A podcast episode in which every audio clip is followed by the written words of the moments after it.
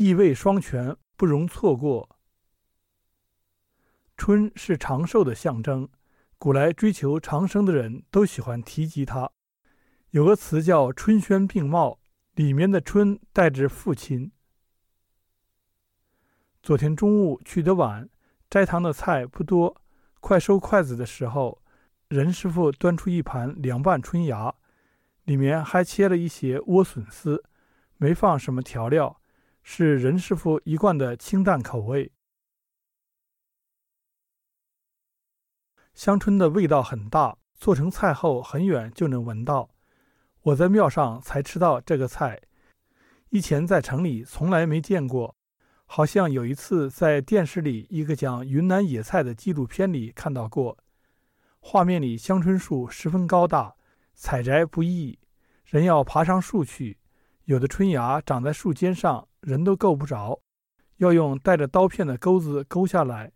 那画面让我印象极深，所以一直觉得春芽是金贵之物。谁想到道观里春天就没断过这个菜，像白菜、萝卜一样易得。今早洗碗时，我见案板上放着一大篮子春芽，其实说春叶更恰当，因为叶片都很修长。起先我还以为是和老了的一起摘的，用手掐了一下。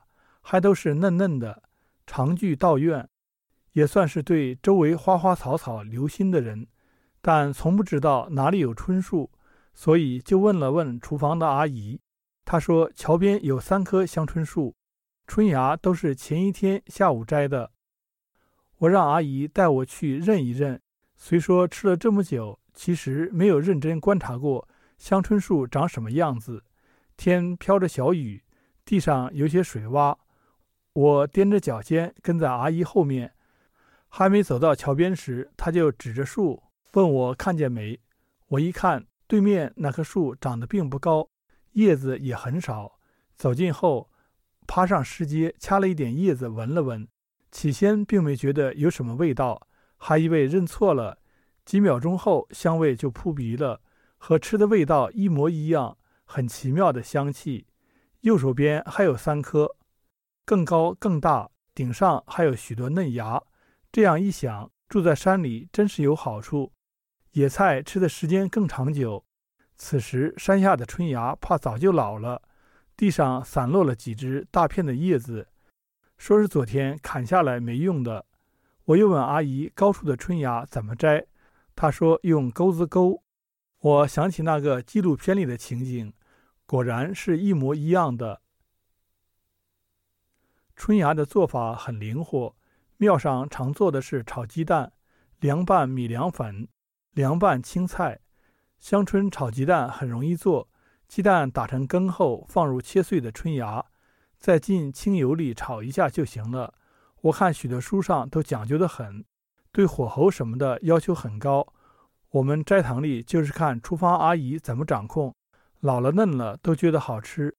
凉拌米凉粉可能是此地的特色，荣城一带都爱吃凉粉。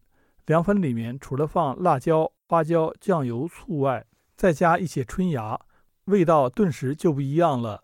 但春芽要先焯过水。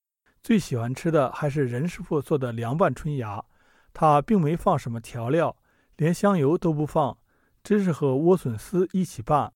我吃出来的不过是盐和一点点酱油。最不能接受的应该是厨房阿姨的新菜品——春芽凉拌折耳根。折耳根有一股很重的土腥气，爱吃的人爱到骨子里，不喜欢吃的人讨厌到极点。我本身不反感折耳根，切碎了当调料是可以，煮成药汤也能喝，但很少单独吃，觉得味道太重。而春芽也是很特立独行的菜。和折耳根搭配在一起吃，实在奇怪，好心疼那点春芽。最后没几个人吃，可见并不是我一个人有偏见。故乡的房前屋后多种竹子和香樟，从未见过椿树，所以儿时从未吃过。但在前人的典籍里，倒常见此物，入庭春摘初黄，其究剪柔绿。就是说，庭院里有春树，嫩的时候摘下来是雏黄之色，春芽刚刚冒出来，鲜嫩的春芽确实带有嫩黄色，老了就没有了。除了春芽可食，香椿树的意义也很好，和道家有深厚的缘分。中学时候读《逍遥游》，里面说上古有大椿者，以八千岁为春，八千岁为秋。当时没见过香椿树。所以记忆里，香椿树一直是以神树的形象存在。清代道医虚灵胎旧名大春，我当时一看这个名字，就猜测他是学道的。春是长寿的象征，古来追求长生的人都喜欢提及它。有个词叫“春轩并茂”，里面的“春”代指父亲。